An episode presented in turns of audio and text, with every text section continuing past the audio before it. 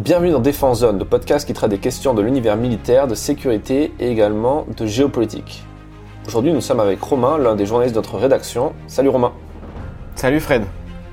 Alors, tu vas nous parler des articles que tu as rédigés ce mois-ci pour les abonnés premium de Défense Zone. Commençons par l'augmentation des cyberattaques russes depuis le déclenchement de l'invasion de l'Ukraine. En effet, les attaques menées par le Kremlin se multiplient et touchent non seulement l'Ukraine, mais aussi d'autres pays européens, tels que les pays baltes ceux du nord de l'Europe, la Pologne et même la France. Le 27 mars dernier, le site de l'Assemblée nationale est resté inaccessible pendant plusieurs heures à la suite d'une attaque de hackers pro-russes. Face à cette situation, l'Union européenne a pris des mesures pour renforcer sa résilience cyber et gagner en souveraineté. Le 31 mars dernier, s'est tenue à Bruxelles une réunion des différents responsables européens des opérations militaires cyber, présidée par le général de division Émeric Bonnemaison, commandant de la cyberdéfense française. Cette initiative, lancée en 2022 sous le nom de Cyberco, vise à créer un réseau de confiance entre les cybercommandeurs européens à haut niveau, pour des réunions régulières portant sur des thèmes d'actualité et d'intérêt commun liés aux opérations de cyberdéfense militaire. Et il faut dire que la cyberdéfense est un sujet complexe qui ne touche pas que les armées. Tout à fait, Fred. Les décisions concernant les entreprises et les citoyens se multiplient également au niveau européen. La cyberdéfense ne peut être considérée que comme une activité régalienne. la prochaine loi de programmation militaire constitue également l'un des gros sujets de ce mois d'avril. Malgré un montant de 400 milliards d'euros, la prochaine loi de programmation militaire, budgétisant la stratégie de défense française, n'est pas exempte de sacrifices. C'est peu dire, oui. L'armée de terre semble la plus touchée par les arbitrages du ministère d'ailleurs. Cette nouvelle LPM prévoit une enveloppe de 400 milliards d'euros sur la période 2024-2030, soit 100 milliards d'euros de plus que la précédente. Cependant, cette somme ne permettra pas de tout financer et des révisions de cadencement, selon les mots du ministère, devront être effectuées. Notamment en ce qui concerne les véhicules blindés du programme Scorpion. La livraison de plus de 1000 exemplaires est repoussée au-delà de 2030. La réduction de la cible de l'hélicoptère interarmé léger Guépard est également spectaculaire, passant de 169 appareils à 20 d'ici 2030. Côté effectif, les forces évoluent peu avec seulement 6500 recrutements, une stagnation que l'exécutif semble vouloir compenser par le doublement des effectifs de la réserve. En revanche, la dissuasion nucléaire reste au cœur de la défense française avec environ 60% du budget total qui lui est consacré. Qu'est-ce que cela démontre pour le futur des armées tricolores?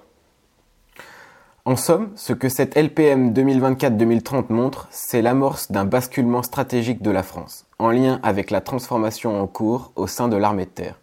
À n'en pas douter, Paris se tourne vers l'Indo-Pacifique, il reste à voir si cette loi sera adoptée en l'état par le Parlement. Sur ce point, rien n'est moins sûr. L'Assemblée nationale a désavoué l'étude d'impact associée au projet de loi, un véritable camouflet pour le ministère des Armées qui va devoir revoir sa copie. Pour le troisième article de ce mois, on passe à l'international.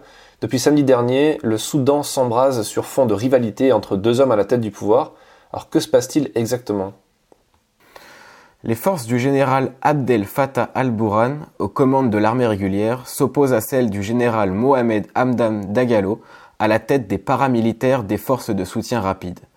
Des combats qui ont déjà fait plus de 100 morts, dont de nombreux civils. Les deux camps cherchent à s'emparer des bases militaires, aéroports et autres installations stratégiques dans plusieurs grandes villes du pays. Le conflit a éclaté récemment, mais la tension monte depuis plusieurs mois. Les deux organisations se disputent le pouvoir alors que les factions politiques négocient la formation d'un gouvernement de transition après le coup d'État militaire de 2021. C'est un désaccord au sujet de l'intégration des FSR au sein de l'armée régulière qui a mis le feu aux poudres.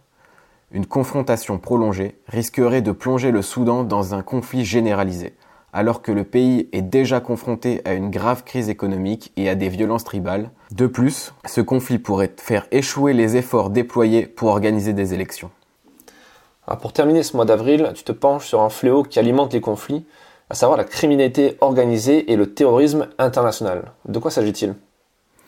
Il s'agit du trafic d'armes. En moyenne, les armes légères et de petit calibre sont responsables chaque année d'environ 40% des 600 000 morts violentes sur la planète. 15% de celles-ci survenant dans des conflits armés. Une des principales sources de trafic provient du détournement d'armes légalement transférées à destination d'utilisateurs finaux non autorisés. Pour lutter contre ce fléau, différentes instances internationales se sont saisies du sujet et la prévention de détournement d'armes est inscrite dans le traité sur le commerce des armes.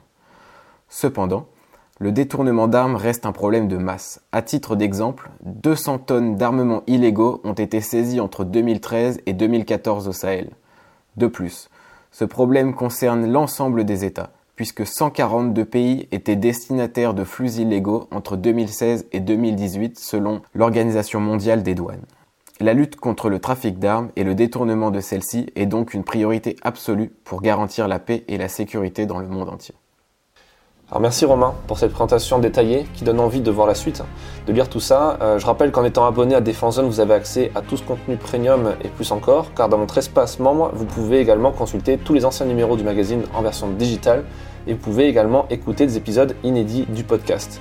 Pour ce faire, rien de plus simple, rendez-vous sur notre site internet défense-zone.com, puis cliquez sur l'onglet Abonnement Premium en haut à droite et sélectionnez l'offre qui vous intéresse.